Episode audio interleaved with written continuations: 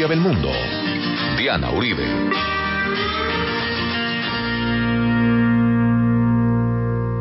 Buenas.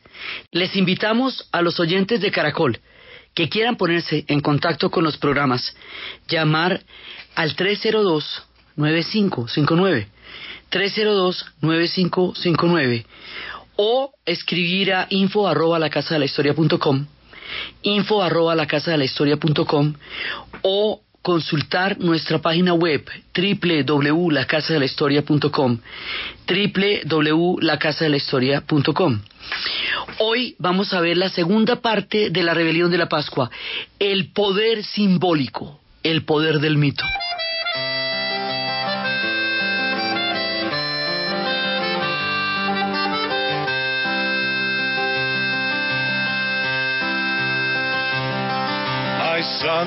Asked me why he sees old men cry on this bright Easter Monday morning.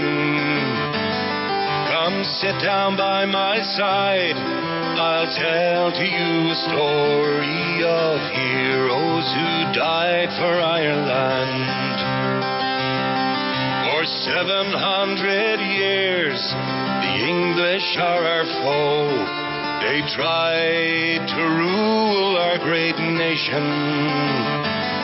They murdered men and women, even butchered children for England and the glory of the crown. Remember all our heroes who died for Ireland. Remember them on Easter morning. Remember all our patriots who died for you and me. They fought and died to set old Erin free.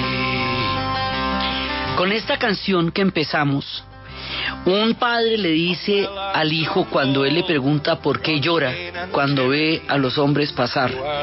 Y él le dice porque esos lunes de Pascua, él recuerda a esos hombres jóvenes entonces que murieron por Irlanda, a esos jóvenes que murieron por crear una nueva Irlanda y empieza a decirle, siéntate aquí al lado, hijo mío, y te contaré lo que pasó. Durante 700 años los ingleses nos han dominado por la gloria de su corona y en esa ocasión mataron a hombres muy valientes y mujeres y niños por su gloria y en esa ocasión crearon todos nuestros mártires y le cuenta la historia de la rebelión de la Pascua. Entonces, la vez pasada estábamos viendo qué sucedió y estábamos viendo un poco la coyuntura. La coyuntura de la rebelión de la Pascua es muy importante también, porque es que es el tiempo de la Primera Guerra Mundial.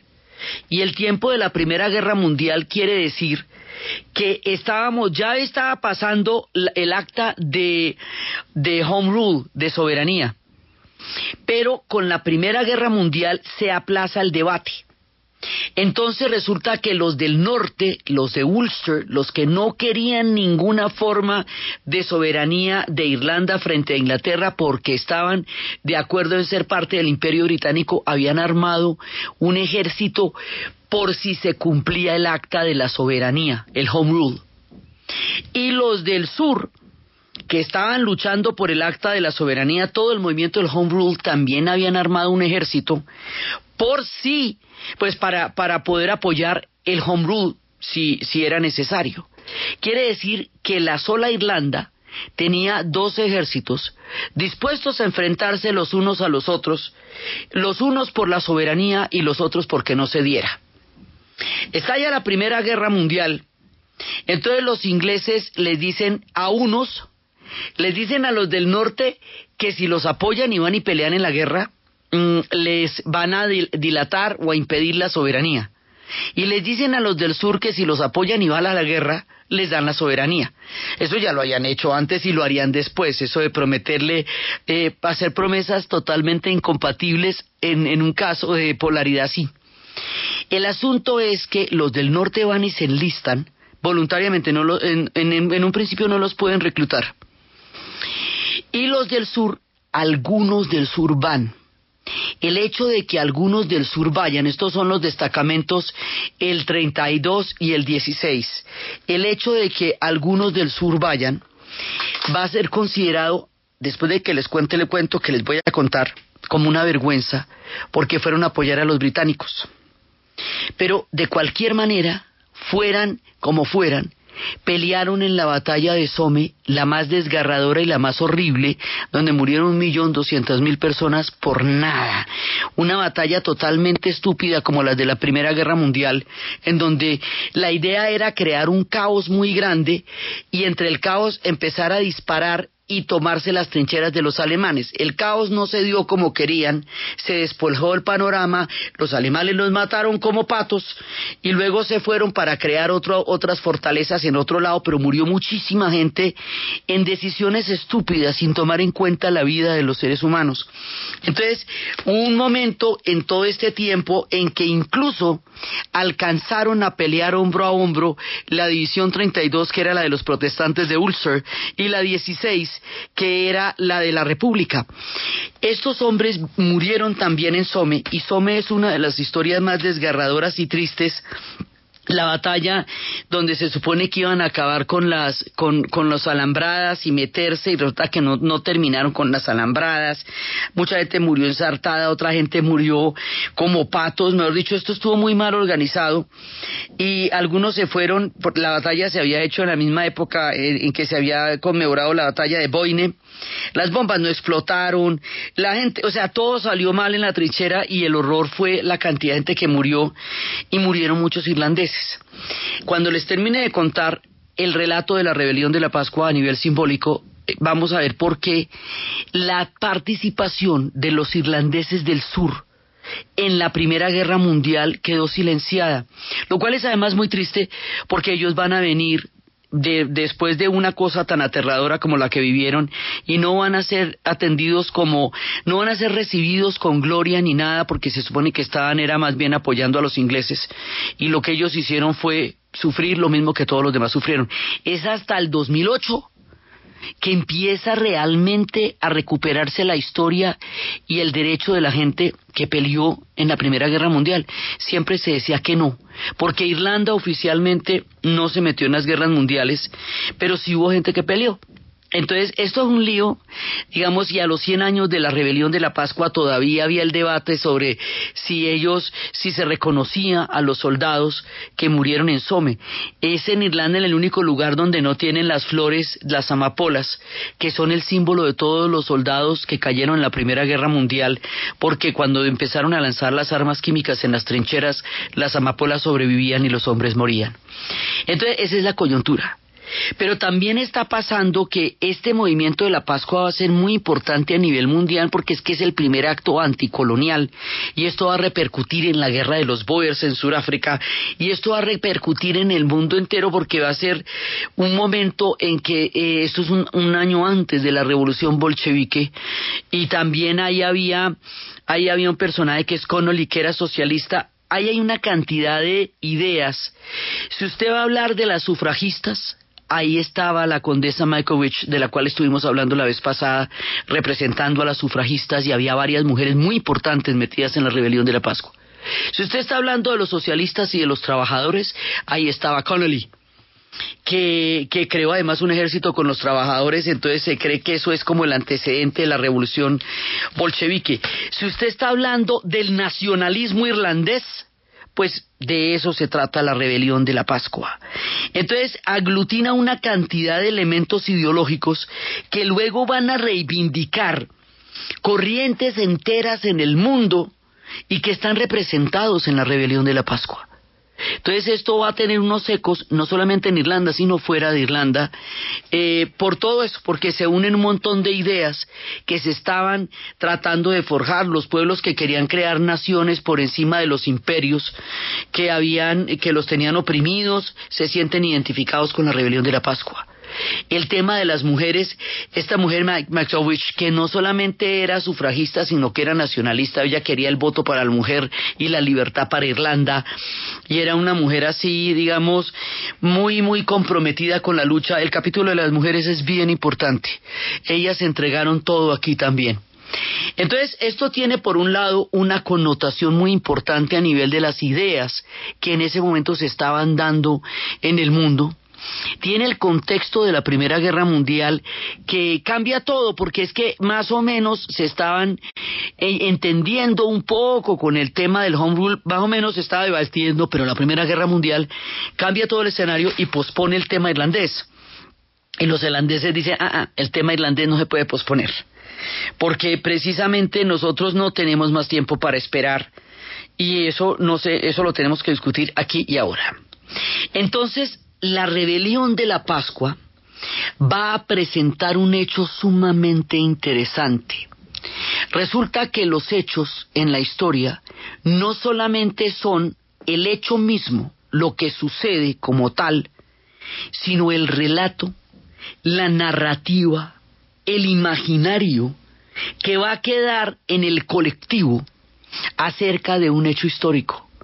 Y en últimas ese imaginario es lo que más va a importar porque es lo que construye una mirada de una nación sobre sí misma.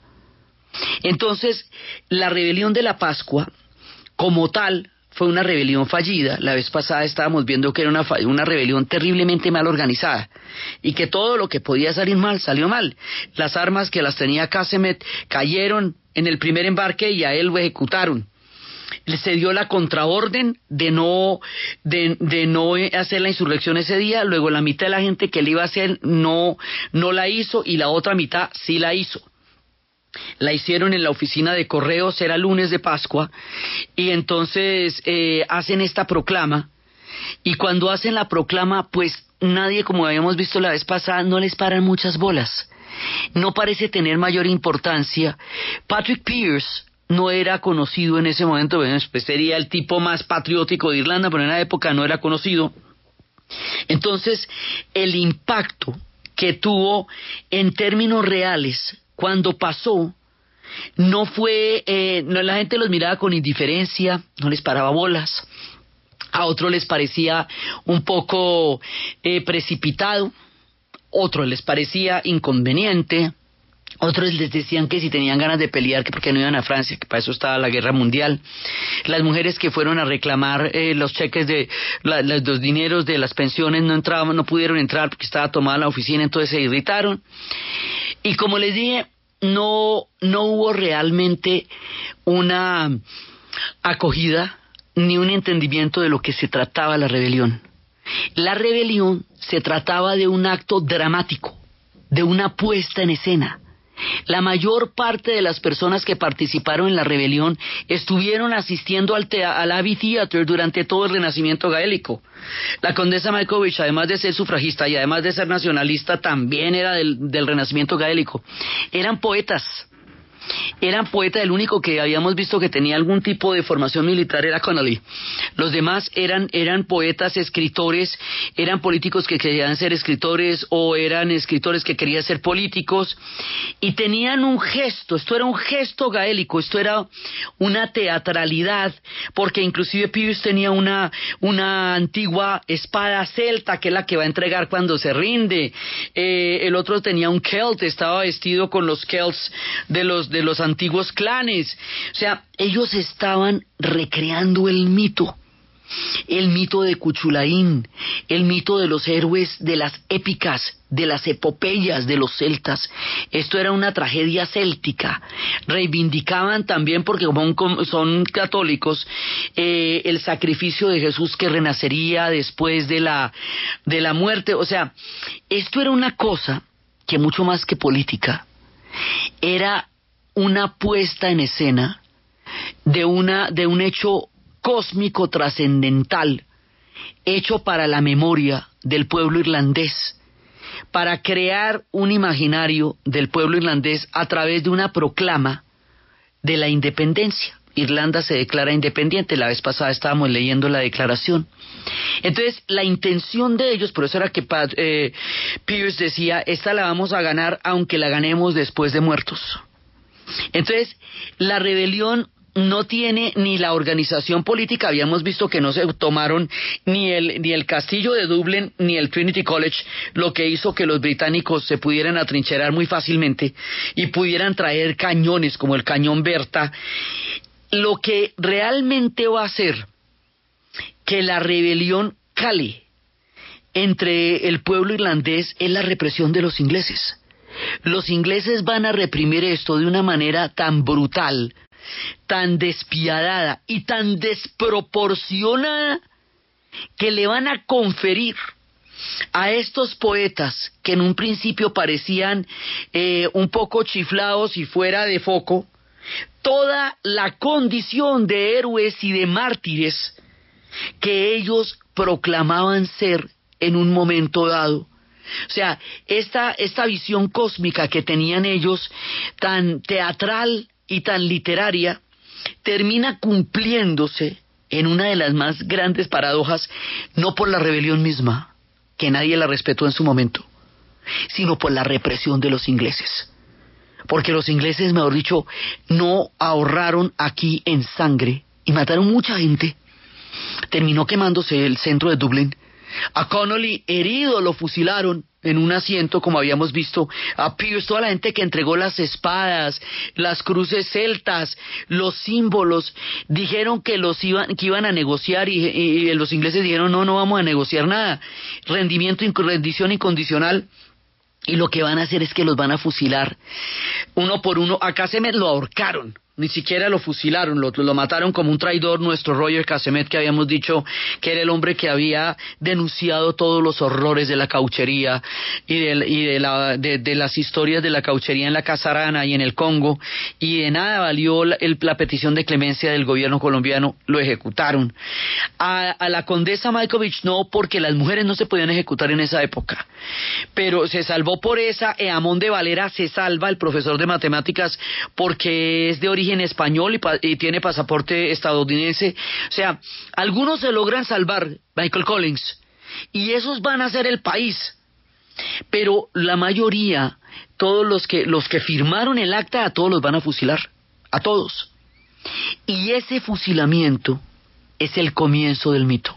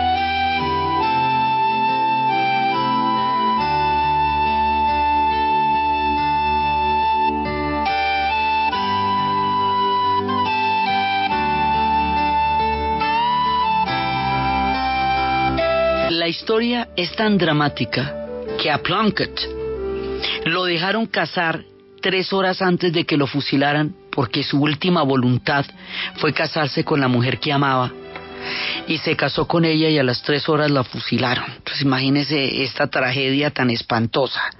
Entonces, por el otro lado, eh, a Connolly, como les digo, lo fusilan sentado y con sus heridas y hay un personaje que se llama Francis Skeffington, que, que a él lo acusan también de, de ser el jefe que apoyó a, eh, a, los Boers en la guerra contra los ingleses. Se supone que él estaba en esas brigadas y estaba aquí también.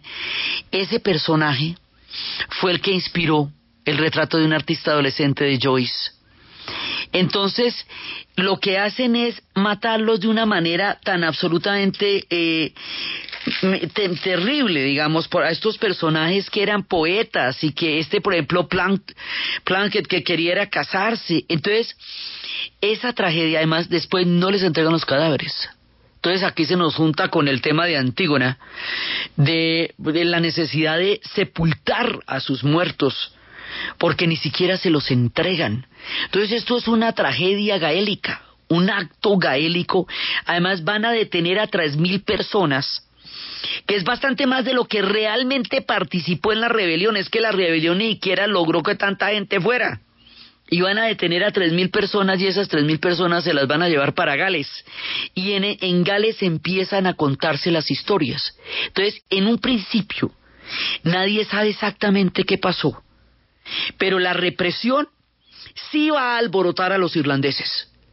Y los irlandeses, después de ver el fusilamiento y después de ver la manera como entraron, trajeron un cañón que se llamaba Berta y ese cañón empezaron a disparárselo a la gente en la plaza.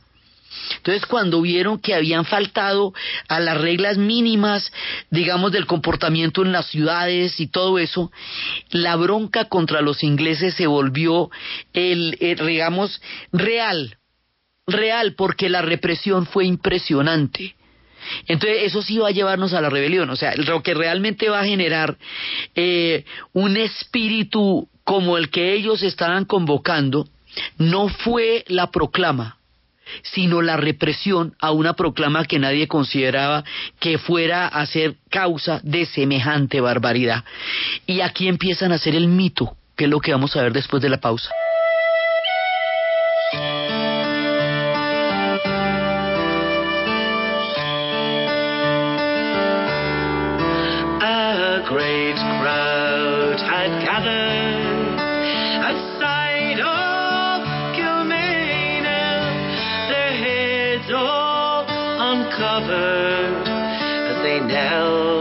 Apetifor, producto natural. Apetifor mejora tu apetito. Apetifor mejora el apetito en niños y adultos. Calidad Natural Freshly. En productos naturales la primera opción. 1137. ¿Punto naturista? Gracias. ¿Tiene Digestar Jalea con acción laxante, suave, blanda y placentera de Laboratorios Natural Freshly? Sí, señora. Tenemos la línea Natural Freshly. Digestar Cápsulas Forte y Digestar Fibra. Para otras afecciones, Apetifor, Venas Full, Gasof y Finacid. ¿Y Freshly Pause Cápsulas y Fibofor Fibra con probióticos? Naturalmente. Natural Freshly. Tratamientos científicos con productos naturales. En productos naturales, la primera opción. Con el sello del Instituto Farmacológico Botánico. Gira Colombia, gira su red, la red de los colombianos. Su red presenta en Caracol Radio, Boletín Deportivo. Estamos en la ruta, estamos en la ruta Sogamoso, meta de la sexta etapa de la Vuelta a Colombia. Hoy hay una tregua entre los corredores favoritos, pues pasaron dos días de intensa batalla. Atención que en este momento 33 corredores en punta, diferencia larga, que llegó a estar en los 15 minutos sobre el grupo líder, pero ahora son 11. El líder parcial se llama Rafael Montiel, el boliviano Oscar Solís, un silencioso y temible escalador que está en la baraja de favoritos y la carrera que estamos viendo. Estamos un poco equipo puede ver su conveniencia y a su, a su favor. Y bueno, nosotros de igual forma estamos, hay que analizar muy bien la carrera y, y hoy pues será una etapa muy dura también. Durísima la etapa de hoy, 237 kilómetros. Subimos a esta hora el alto de la cumbre y buscamos el descuelgue al a la capital del departamento de Boyacá, a Tunca. Quedan 87 kilómetros para llegar al valle de Sugamuxi. El dato, 11 títulos en su carrera como doblista completa el tenista colombiano Juan Sebastián Cabal, luego de coronarse campeón junto al filipino Trit de la ATP 250 de Los Cabos en México. Cabal ha conquistado tres títulos en la presente temporada. Con Felipe Peláez. Colombia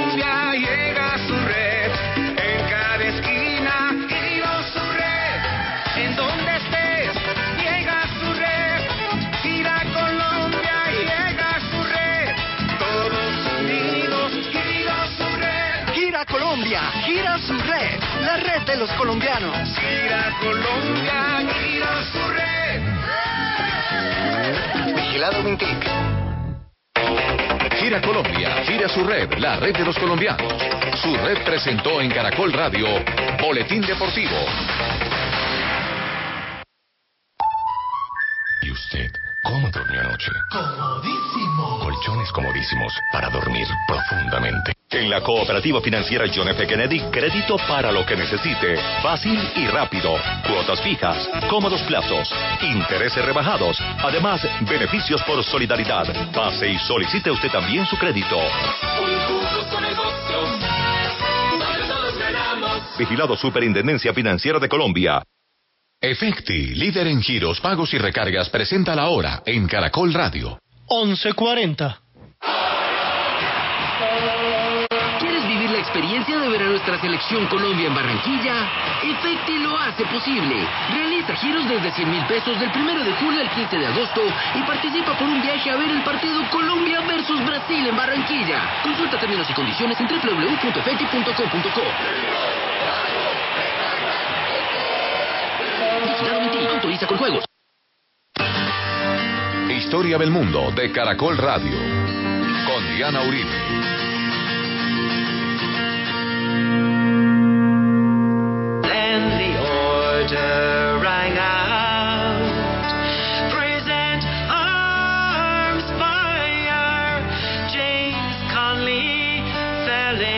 Into a ready-made grave.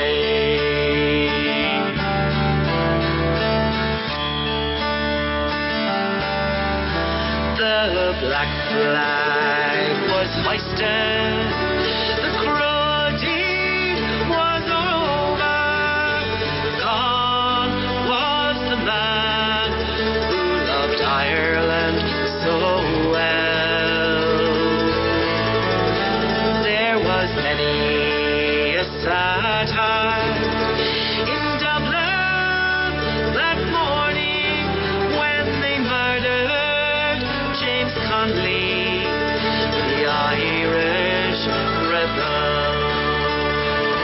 Esta canción que estamos escuchando es la canción dedicada a James Conley, el que les digo que había creado el- el- las luchas de los trabajadores y el, el único que tenía un entrenamiento militar, que tenía el ejército, este que va a morir ahí, el que les digo que lo fusilaron herido. Entonces es la leyenda de James Connolly y cómo murió este hombre por Irlanda, este patriota, en la tumba que ya habían hecho para él en esa noche. Porque acuerda de que la rebelión dura cuatro días. Y al final de la, en la última noche se rinden. Y, y había otro que era Sean Connolly, Connolly también, que fue el que puso la bandera verde, la izó, y ahí lo matan. Entonces él muere izando la bandera y este muere herido y empieza el mito. William Butler Yeats, Yeats del que hemos hablado tanto a partir de la, del Renacimiento gaélico, el que llega a ganar el Premio Nobel de Literatura, el- uno de los artífices más importantes de todo el Renacimiento, escribe un poema. Y aquí empezamos con el mito. Con ello se llama Pascua de 1916, Eastern 1916. Con ellos me he cruzado al caer el día, cuando venían, la mirada intensa de algún escritorio o ventanilla, entre sombrías casas del siglo XVIII, con la cabeza los he saludado, o con alguna amable frase hecha me he detenido, otras veces un rato a decir otra amable frase hecha, y antes de terminarla he pensado, en un escarnio o maldicencia para dar gusto a alguien sentado en el club cerca de la chimenea, seguro como estaba de que todos en un país de bufones vivimos, todo ha cambiado, cambiado del todo, una terrible belleza ha nacido. El día se paseaba esa mujer, ocupada en su buena voluntad de ignorante, la noche en perder la voz por discutir y pelear. ¿Acaso existía más grata que su voz cuando bonita y joven en pos de los lebreles cabalgaba? Dirigía una escuela este hombre, jinete de caballo alado, nuestro, este otro, un ayudante y amigo. Entonces empezaba a mostrar genio, Podría haber adquirido prestigio, su sensibilidad tal parecía, tal arrojo y la delicadeza de sus ideas. A este veía sueños jactanciosos, sin maneras y borracho. Peor no pudo obrar con personas a quienes quiero tanto, pero en esta canción figurará. Y es que él también ha renunciado a su papel en la incierta comedia, él también ha cambiado y se ha visto transformado de todas las maneras. Una terrible belleza ha nacido. A lo largo de inviernos y veranos, un corazón con una idea fija parece convertida por encanto en piedras que agitan las aguas vivas. El caballo que por la senda corre, el jinete, los pájaros del vuelo errante atravesando nubarrones, ellos cambian momento tras momento. La sombra de nube en curso de agua, de un momento a otro ha cambiado. En la ribera del casco resbala y un caballo cae chapoteado. Va la sacudida focha a sumergirse y un macho llama a una focha hembra. En aquellos momentos tras momentos viven y siguen en medio de toda la piedra. La piedra puede acabar convertida en el corazón de sacrificar tanto. Ay, cuando se hartarán papel divino en ese nuestro ir musitando nombre tras nombre como una madre, el de su hijo cuando al fin del sueño se apodera de las extremidades que se estaban agitando sin freno. ¿Y no es esto el anochecer acaso? No, no, no es la noche, es la muerte. ¿Fue inútil esa muerte y al fin y al cabo? Porque Inglaterra su palabra puede cumplir por todo lo dicho y hecho. Conocemos los sueños de ellos. Basta con saber que soñaron y están muertos. Pero ¿qué importa si un amor sin tasa hasta la muerte los enajenó? Todo voy a escribir en rima. McBride y MacDonald, el profesor Pierce y Connolly, el sindicalista. Ahora mismo, y en tiempos venideros, donde quiera que se vea el verde exhibido, del todo habrán cambiado ellos, una terrible belleza ha nacido. Esto, por supuesto, está totalmente mm, en verso en inglés. Y él va, él va situando cada uno de los nombres y va diciendo cada uno de ellos. Y dice que donde quiera que se vea el verde. Entonces va, va citando los nombres de todos los que en un momento dado fueron sacrificados en esta rebelión. Con el poema de Yates, así como lo va diciendo, I will write it out in verse, MacDonald and McBride and Connolly and Pierce, now in time to be, wherever green is worn, are changed, changed utterly. A terrible beauty is born. Una terrible belleza ha nacido. Entonces aquí empieza una de las cosas más particulares de la historia de la rebelión de la Pascua. La rebelión de la Pascua que como hecho no fue tan, tan, eh, digamos, tan relevante como tal en su momento, se va construyendo en el futuro.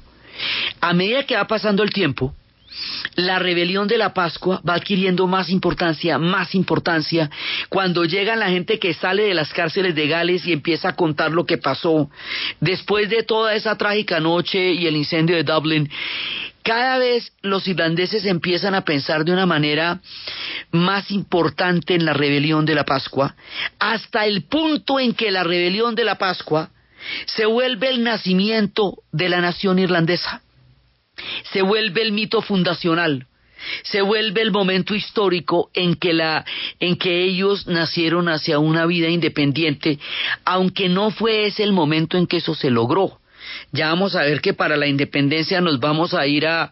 Faltan algunas cosas para la independencia. Es un poco como pasa con México, que el grito de Dolores de, de septiembre es lo que ellos celebran y es cuando visten todo el país con los colores de la bandera mexicana y los platos de la bandera mexicana y se toman el zócalo y celebran a lo grande, como saben celebrar los mexicanos. La independencia de México finalmente terminó siendo un tratado con Iturbide mucho tiempo más adelante, pero el levantamiento del cura Hidalgo y el grito de Dolores es el, el, el imaginario que enardece y exalta la, la nación mexicana en su independencia. Eso pasa con la rebelión de la Pascua. Hay hechos que en el momento en que ocurren no son entendidos todavía como algo trascendental, sino que se van construyendo a partir del relato. Y es el relato lo que les va a dar su fuerza. Y es la construcción poética lo que les va a dar el imaginario. Y es el imaginario lo que los va a terminar haciendo reales. Si me explico? O sea, es una vuelta es una vuelta distinta porque es donde la poética termina transformando la realidad aunque la realidad misma en su momento no se hubiera entendido así. Entonces, toda esta mano de poetas, de pintores, de actores, la, la, misma proclama de la independencia se hizo en la imprenta del Abbey Theater. Y o sea, todo esto está ligado a la gente que iba a ver teatro y terminó haciendo como ebria de teatro y de guiones una representación teatral que resultó costosísima pero que a la vez terminó siendo un éxito en su mismo fracaso, porque fue la que les dio el relato suficiente para creerse la idea de una Irlanda libre que después llevarían a la práctica. Cien años después, en 1916, ahora en el 2016, los irlandeses ven a la rebelión de la Pascua como el día en que nacieron como nación. Aunque no fue eso lo que pasó en la práctica, su espíritu, su imaginario, su construcción de su propia mirada del mundo sí nació ese día a medida que ha pasado el tiempo. Celebraron los 100 años con todos los hierros y estaban pintados los patriotas que leyeron la proclama en las calles y en los edificios y la gente se vestía con los trajes de la rebelión en Dublin como en Belfast que después vemos que eso significa mucho, que los dejaran en Belfast desfilar como tales, y se creó una narrativa. La historia crea narrativas, y las narrativas a veces terminan siendo más importantes que los hechos mismos, porque las narrativas son la manera como los pueblos construyen su relación con su propio pasado y la relación que tienen con sus propios hechos. Entonces esto se fue volviendo cada vez más importante. Por eso en el poema de Yeats decía que la gente acaso se burló de ellos porque se burlaron mucho de ellos. A unos les decían que les pagaban los alemanes, a otros que les pagaban eh, los, los, los marxistas. Bueno, a todo el mundo lo acusaban de ser comprado por alguien porque no se les ocurría que su pensamiento era legítimo y su fe era verdadera. Entonces, Yates dice, ese día nadie les paraba bolas, la gente totalmente indiferente, pero una, una terrible belleza ha nacido. Terrible por el costo tan berraco que, que tuvo, terrible por la muerte de tanta gente, pero ahí en eso nació el imaginario que habría de construir la nación irlandesa, la bandera verde, lo que van a reivindicar es esto, la rebelión de la Pascua. Entonces, eso estaba lleno de museos y de exposiciones y se vendían en las calles la ropa que la gente usaba durante la rebelión, la moda de esa época, todo, todo, todo estaba con la rebelión de la Pascua. El tema de la Primera Guerra Mundial solamente en un pequeño pueblo. Vimos que al mismo tiempo se celebrara en un museo abierto al aire libre la recreación de la oficina de correos y a unos pocos metros una trinchera de la Primera Guerra Mundial. Solo en uno de los muchísimos museos que recorrimos, parques, pueblos, murales, villas que recorrimos en la Irlanda del 2016 que celebraba los 100 años de la rebelión de la Pascua.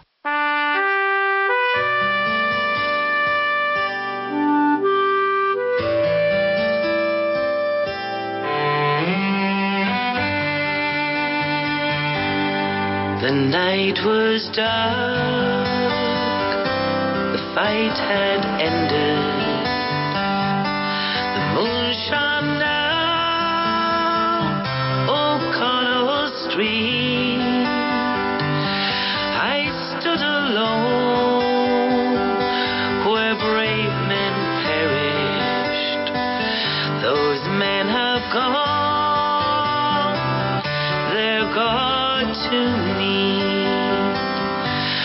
First I met was a gray haired mother searching for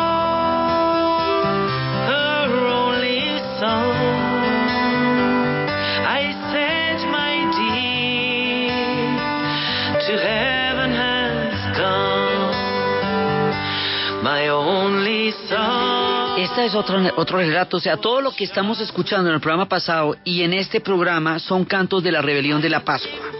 Son cantos que se sacaron a partir también de la, son cantos tradicionales, pero en el 2016, con motivo del centenario, salieron una gran cantidad de baladas que eran lamentos de 1916 y este contando que le está mirando ya las calles vacías en la terrible noche, las madres todavía buscando a sus hijos que no aparecen, toda la tragedia que se va sintiendo. Ya para la, para la Navidad de 1916, Irlanda realmente había cambiado con la rebelión de la Pascua.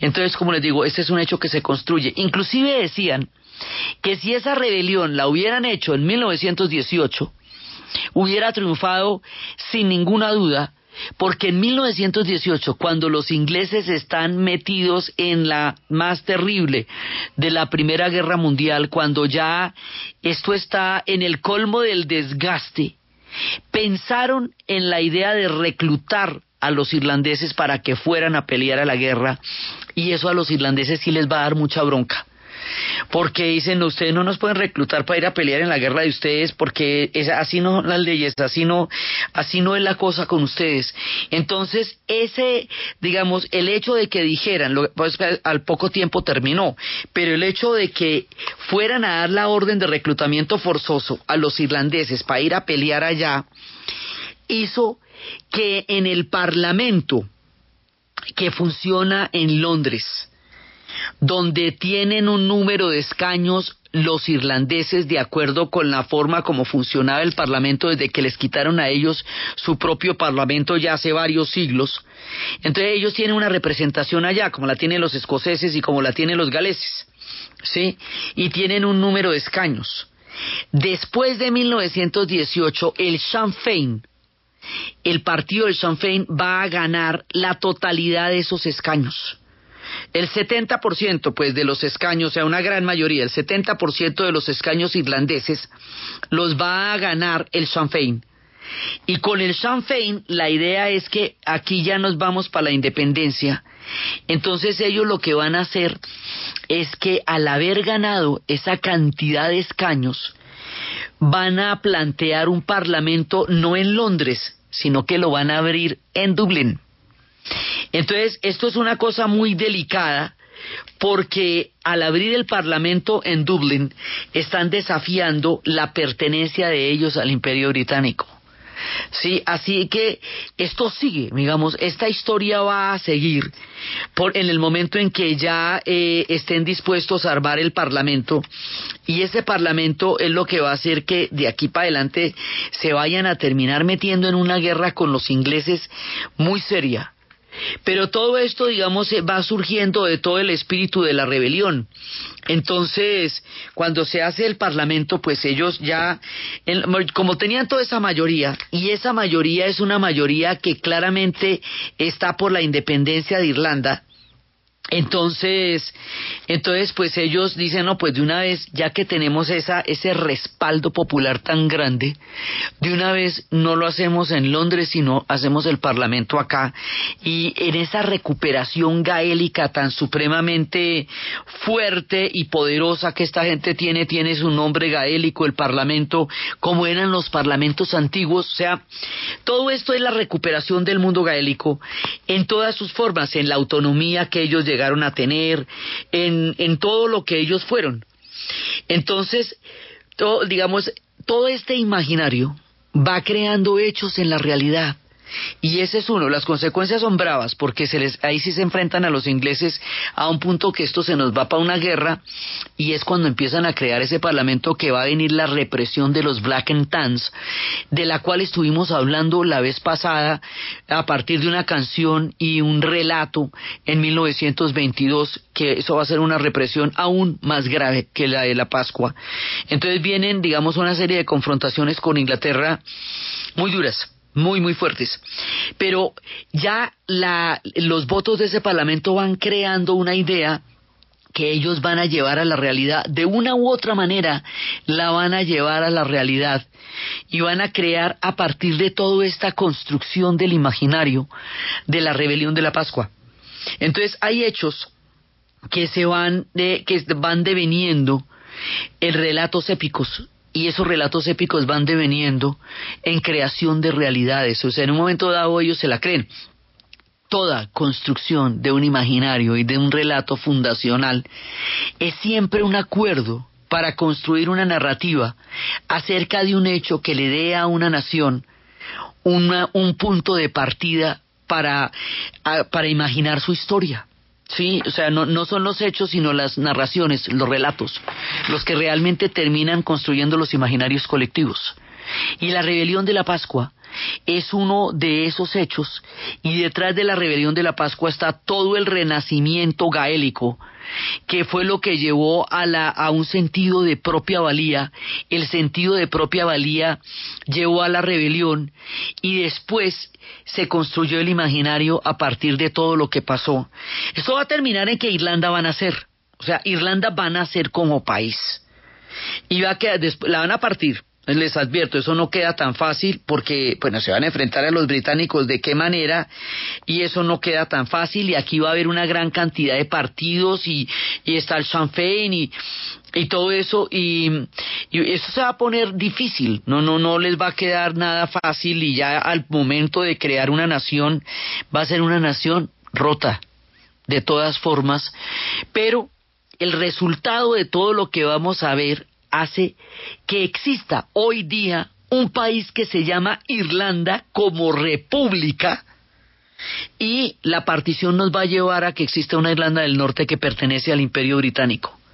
La manera como se va a dar eso y la vuelta que se necesita para llegar allá es la que vamos a ver en el siguiente programa.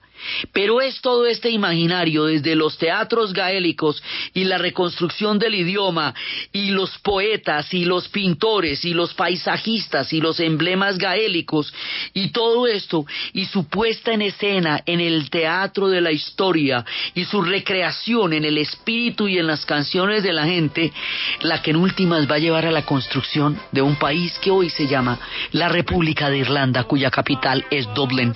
Y la historia de esta gesta gaélica, de esta epopeya eh, poética, es lo que hemos venido narrando en estos dos programas. Ya la próxima vez es cómo se crea esto en la práctica, qué es lo que va a pasar. Entonces, desde los espacios del mito, de la construcción de la narrativa, del imaginario de los poetas, de los símbolos celtas, de la construcción de un pueblo que a partir de una proclama y de un acto teatral y de su fracaso construye un éxito que va a llevar en últimas a crear ese país que se llama Irlanda en la narración de Ana Uribe, en la producción Jessy Rodríguez y para ustedes feliz fin de semana.